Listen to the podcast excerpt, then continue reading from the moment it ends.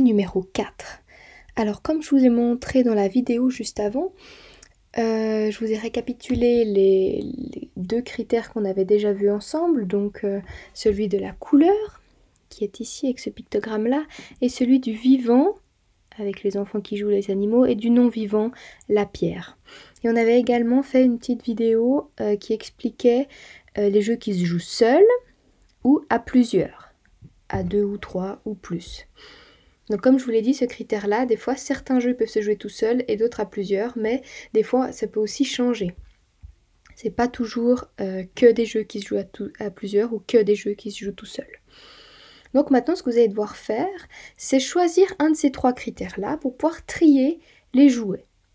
Donc il faudra cliquer sur euh, le bon pictogramme, celui que vous souhaitez, et puis trier les objets selon ce critère-là, celui que vous avez choisi.